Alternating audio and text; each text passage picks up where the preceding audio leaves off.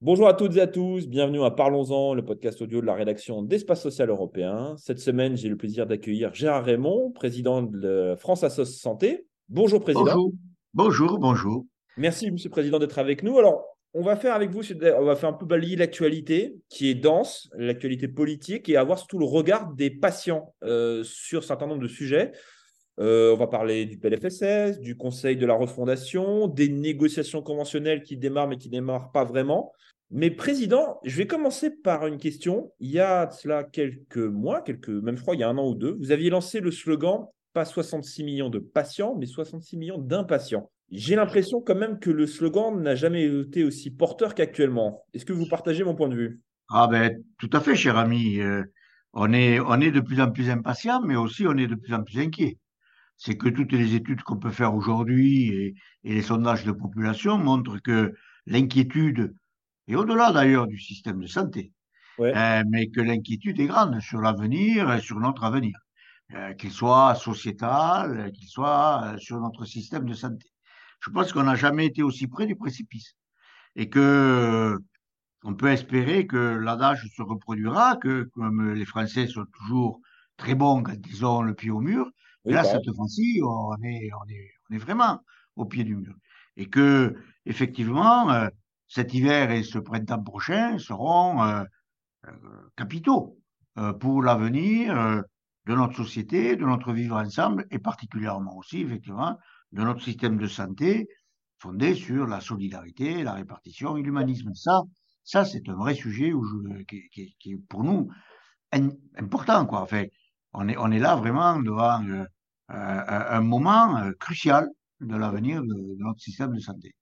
Et le moment crucial et arrive d'autant plus qu'on est on a maintenant à six mois après l'élection présidentielle, un nouveau quinquennat, une nouvelle dynamique qui doit être impulsée.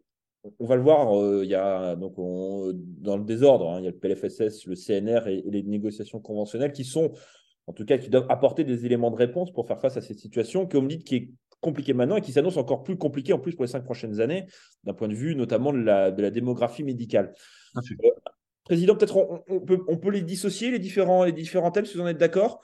Ah oui, oui, on peut les dissocier, même s'ils ont quand même euh, quelques, convergences, quoi. Mais bon, pareil, on peut les dissocier, bien sûr. Vous, voulez qu'on commence peut-être par le PLFSS qui, qui, vient d'être euh, clôturé au Sénat, enfin de passer l'étape Sénat, qui va retourner maintenant euh, à l'Assemblée nationale. Qui va, qui va retourner en deuxième lecture à l'Assemblée nationale. Bah, évidemment, on sait ce que c'est le PLFSS. C'est le regard économique euh, de, notre système de santé. C'est comment dépenser moins euh, euh, en cherchant toujours à économiser ici ou là.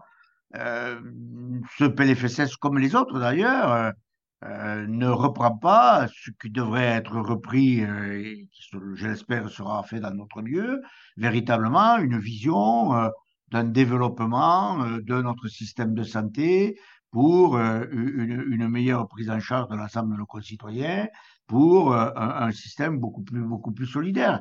Et qu'effectivement, il faut que tout le monde fasse des efforts, mais pas simplement des efforts financiers, mais aussi des efforts organisationnels. Et donc, c'est dans ce cadre-là qu'effectivement, nous pensons que ce PLFSS, encore une fois de plus, n'a que ce volet économique qui est une partie certes importante, mais qui n'est pas toute, toute la partie aujourd'hui de notre refondation ou de notre reconstruction de notre système de santé.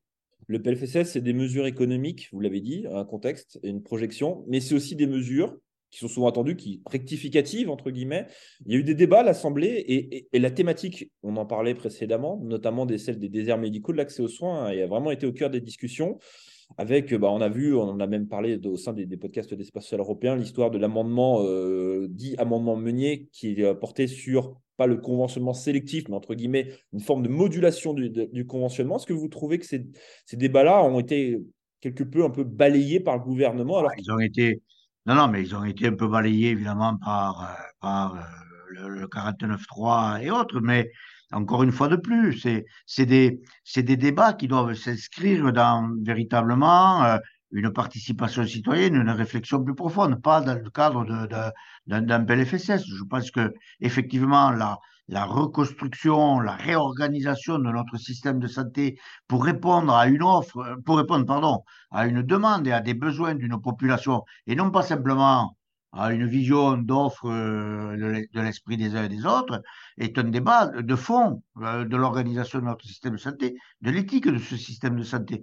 Et donc, dans le PLFSS, où on mélange tout, effectivement, on, tout de suite, on s'est opposé à cette idée que nous portons nous aussi dans ce qu'on a appelé le, conventionnement sélectif. C'est vrai que effectivement, euh, il faudra bien remettre à plat un jour ou l'autre, mais peut-être dans d'autres dans d'autres lieux, dans d'autres circonstances, euh, ce conventionnement lorsque euh, l'offre est suffisante par rapport aux demandes, eh bien, dire, ben, il vaut mieux aller s'installer ailleurs, il vaut mieux avoir un projet médical ailleurs là où il y a déjà une offre, puis encore une fois de plus, mettons les pieds dans le plat, mais il faudra bien qu'on parle du secteur 2, quoi. Ça, c'est certain. Ben, on va en parler après dans le sujet d'après. Et voilà. Sur les mesures, sur les mesures, il y en a une peut-être qui a dû faire écho. Alors après, le fond euh, mérite débat et surtout mérite d'être précisé, c'est l'instauration des trois consultations euh, aux âges pivots. C'est une bonne mesure euh, pour vous? Écoutez, euh, vous vous souvenez parfaitement bien que euh, nous avions présenté cette mesure. C'est la première mesure de nos 25 propositions euh, pour une santé, fraternité, égalité, solidarité. Donc voilà. Donc on a au moins le ministre a lu notre première page. C'est très bien. On peut, on peut être satisfait. Il va falloir qu'il prenne les 24 autres. Hein, c'est encore un autre sujet. Mais encore une fois de plus, ces trois consultations de prévention, dites de prévention, euh, euh, c'est la partie émergée de l'iceberg. Il faut quand même que cela soit encadré par quelque chose qui, euh, qui, soit dans une vraie politique de santé, d'éducation à la santé, de prévention, de, santé publique sur un territoire donné. Euh, c'est bien, bien ce que nous disons. Ça doit, ça faire partie d'un tout. Effectivement, trois consultations comme ça, s'il n'y a rien, s'il n'y a pas d'éducation à la santé, s'il n'y a pas une mobilisation euh, de l'ensemble de, la santé publique, mais aussi des citoyens et, aussi de l'école, de l'entreprise, etc., etc., et euh, de, des élus territoriaux, eh bien, évidemment, euh, ce sera un coup d'épée dans l'eau. Bien sûr, bien sûr. Bon, on va parler. C'est une bonne chose. c'est une bonne chose, mais c'est une bonne chose, mais encore la question, et, et là, ça fera peut-être le lien avec d'autres d'autres débats, c'est est-ce que les médecins sont les mieux les mieux placés pour faire ces consultations-là, entre guillemets? Merci, Président, pour la transition. C'était parfait. Donc oui, bah, vous avez compris, on va parler évidemment de la négociation conventionnelle lancée le 9 novembre, arrêtée le 9 novembre, déjà, on va dire. Euh, les différents syndicats ont, décidé, entre guillemets, de, suspendre, ont demandé la suspension de la négociation et de la séance pour euh, un certain nombre de points, notamment le point lié, euh, vous parliez au secteur 2, et surtout sur la, revalorisation de la nomenclature qui était prévue un peu plus tard dans la négociation et pas en première euh, chef, excuse-moi, en ordre du jour, euh, d'après le, calendrier fixé par la CNAM et par le ministère. Euh, votre, votre, vision, Président, on a l'impression quand même, elle est clairement charnière cette négociation, mais que dès le départ, ça, ce départ-là ne donne pas l'impulsion nécessaire aux, enjeux qui doivent être répondus euh, au travers de cette négociation. On, l'a dit, on l'a écrit, et, euh, on a fait paraître quelques, quelques textes là-dessus, et, j'ai fait même paraître un postcard là-dessus. Euh, pour nous, cette négociation conventionnelle doit être une, une négociation conventionnelle de rupture. Il faut que ce soit une vraie rupture avec le passé. Cela dit, je ne suis pas surpris par l'attitude des, syndicats des, médecins libéraux. Euh, on l'a déjà vu cette attitude-là depuis, depuis plusieurs mois, d'ailleurs. Et, pour eux, ce qui est le seul sujet de négociation au niveau des négociations conventionnelles, c'est le côté rémunération. C'est tout. Mmh. Et nous, nous disons, et nous, nous, nous, nous disons, avant de parler rémunération, il faut parler organisation. Il faut parler efficacité. Il faut parler réponse aux besoins de nos populations. Comment nous nous organisons aujourd'hui dans des conditions difficiles, de plus en plus difficiles, de nombre de médecins euh, et, bien d'autres situations actuelles de notre société, comment nous répondons à ces besoins-là? Et là, une fois qu'on aura trouvé des réponses satisfaisantes, effectivement, à une organisation territoriale qui réponde à ces besoins, y compris euh, en libéral, mais aussi y compris en établissement et autres, hein, le, sujet est vaste, bien là, on parlera certainement de rémunération et que euh, chacun soit payé en fonction de ses compétences, de son expertise, etc. Je le conçois parfaitement, mais aussi qu'il soit payé en fonction euh, des résultats. Ça peut se concevoir aussi la logique des droits et devoirs, cher à certains. C'est le, c'est le thématique un petit peu, euh, alors qui, qui, a été balayé dès la première réunion, mais bon. oui, oui, non, mais euh, il, fallait, il fallait s'y attendre. Il fallait s'y attendre. Les, médecins ne veulent parler que de finances. Euh, c'est leur, enfin, c'est leur droit, oui, c'est leur position. Hein. Je la comprends, leur position. je ne la partage pas du tout, mais je la comprends. Donc, bien, il faudra les convaincre que on va d'abord parler d'organisation. On va parler d'abord de ce qui fait sens dans leur métier c'est-à-dire soigner les gens, venir, euh, euh, venir euh, aider les gens dans leur souffrance, hein, alléger leur souffrance, parfois même parfois les guérir. Ça, c'est leur premier métier et c'est leur métier. Eh bien, il faut qu'on revienne à, ce sens-là de leur métier. Derrière, c'est une question d'organisation. Derrière, c'est une question de rémunération. Voilà, c'est comme globalement, Président, avec un peu de recul, est-ce que vous n'avez pas l'impression, vous parliez de rupture tout à l'heure, on a l'impression quand même que ça fait euh, plusieurs négociations conventionnelles de médecine libérale où on pose sur la table qu'il faut que y ait une négociation de rupture. Or, rien ne change. Est-ce que ce n'est pas tout simplement l'exercice qui devrait être revu, repensé? Euh, Je pense euh, je, précise un peu ma question, on parle de négociation de médecine libérale. Or, on se rend compte au travers de nos retours, des études, des échanges qu'on peut avoir avec notamment les jeunes médecins qui s'installent, que eux ne veulent déjà intrinsèquement, globalement, la majorité d'entre eux ne veulent même plus d'exercice libéral. Donc, entre guillemets, on, parle d'une négociation sur les 5 à 10 prochaines années qui n'incorpore même pas les attentes des gens qui seront aux, manettes et qui seront sur le terrain dans les 5-10 prochaines années. Est-ce que ce passage n'est pas, entre guillemets, pipe, entre guillemets, les résultats attendus? Ah ben, Évidemment, ça aussi. Il faut quand même discuter avec ceux qui portent et porteront demain, effectivement, le, le, le système de santé. Je suis d'accord avec vous. La rupture, c'est de passer d'une médecine solitaire à une médecine solidaire. On l'a dit, c'est-à-dire la notion d'équipe. Je défends depuis euh, pas mal de temps cette notion d'équipe, sur trois axes d'ailleurs, euh, qui sont connus. L'axe, on l'a évoqué, santé publique.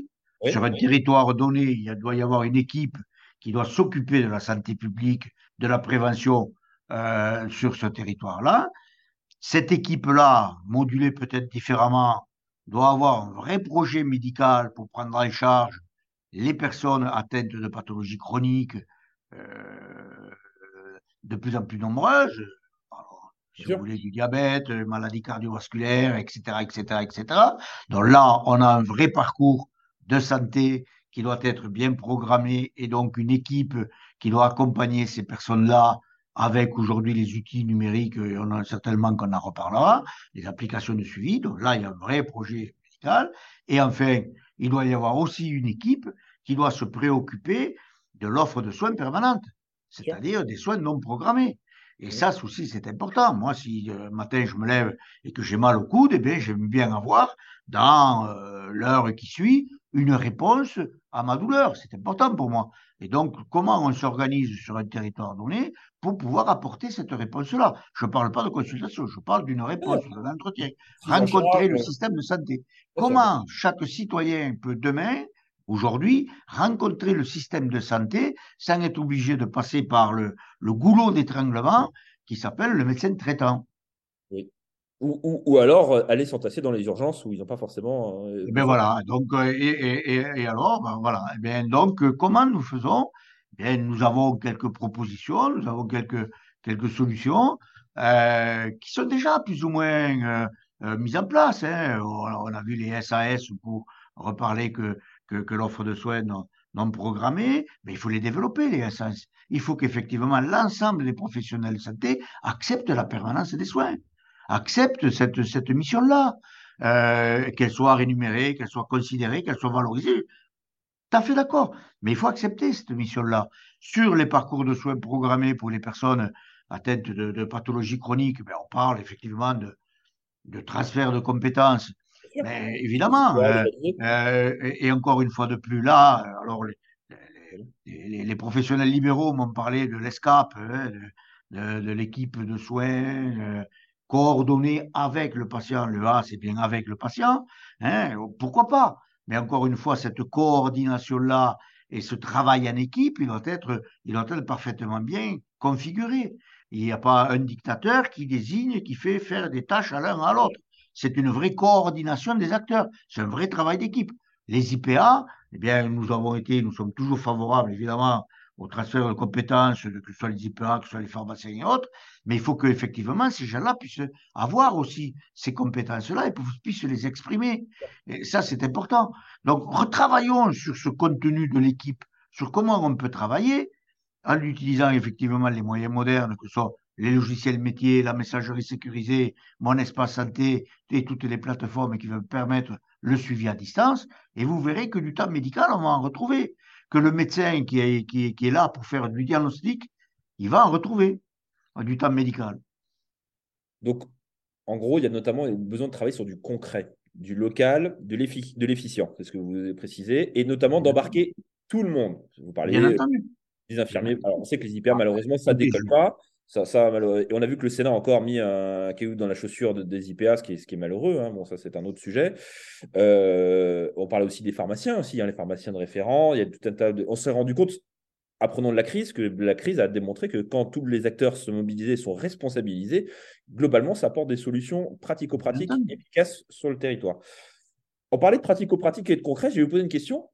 Et je voulais poser à plusieurs acteurs et j'ai toujours du mal à comprendre. Ça sert à quoi le CNR Vous êtes membre. Ah, ben écoutez, moi, je vais, vous apporter, je, vais vous apporter, je vais vous apporter notre réponse à nous. Ça sert à quoi le CNR Ça sert, ça sert peut-être, et j'espère que ça va servir à ça. Parce que sinon, effectivement, ça ne servira à rien. Alors, le CNR santé, hein. les oui, autres bien sûr, CNR, euh, santé, bien sûr, bien sûr. Hein, euh, joker pour les autres. Mais euh, le CNR santé, pour moi, ça doit servir à une seule chose l'expression citoyenne des attentes et des besoins de nos populations. Mais vous êtes là? Non, non. Et vous, non, non, c'est pas suffisant. Oui, oui, non, mais comme, comme on n'arrête pas de me dire que je suis expert et que j'ai été d'ailleurs euh, le journal vient de publier que j'ai eu le syndrome de Stockholm et que voilà, je, je marche dans, le, dans les pas du pouvoir et je dis rien parce que voilà. Ok, euh, donc euh, c'est très bien, je prends acte. Et, et, donc, il faut une expression citoyenne des attentes et des besoins de la population. Et comment avoir cette, cette, cette, cette remontée? Eh bien, c'est ce que certains avaient appelé dans une autre, dans une autre époque les États généraux. Là, c'est les CNR eh bien, nous, nous avons mobilisé l'ensemble de nos, représentants, de nos associations, de nos militants pour participer à ces réunions territoriales, mais pour porter effectivement des revendications territoriales. Nous voulons, nous voulons une équipe de soins. Nous voulons pouvoir entrer en contact avec le système de santé quand nous en avons besoin. Pas obligé d'attendre, pas obligé, etc., etc. Nous voulons avoir une vraie réponse à, nos besoins sur un territoire donné, et sur les trois axes que, que j'ai développés tout à l'heure. Donc c'est bien ça. Moi, ce que j'attends du CNR, c'est bien ça. C'est que ce soit une vraie remontée citoyenne. Voilà ce que veulent nos concitoyens d'un système de santé qui soit fondé sur la solidarité, la répartition, l'humanisme et aussi la qualité. Président, j'entends ce que vous dites, mais à ce moment-là, il fallait le faire suffisamment en amont parce que là, les négociations euh, ont déjà en cours. On ne va pas rechanger les négociations conseil ou le PFCS tous les quatre matins parce qu'entre-temps, on a fait une consultation. Alors, c'est ça le, problème qui était un peu inquiétant, c'est qu'effectivement, nos trois axes, PLFSS, négociations conventionnelles, euh, États généraux, euh, CNR, tout ça se confronte un petit peu. Et donc, il faudra bien à un moment donné trouver un peu de liant. Voilà, alors effectivement, euh, le CNR se fait en marche forcée. On peut attendre peut-être quelques, quelques propositions ou quelques axes euh, au début de l'année de, 2023.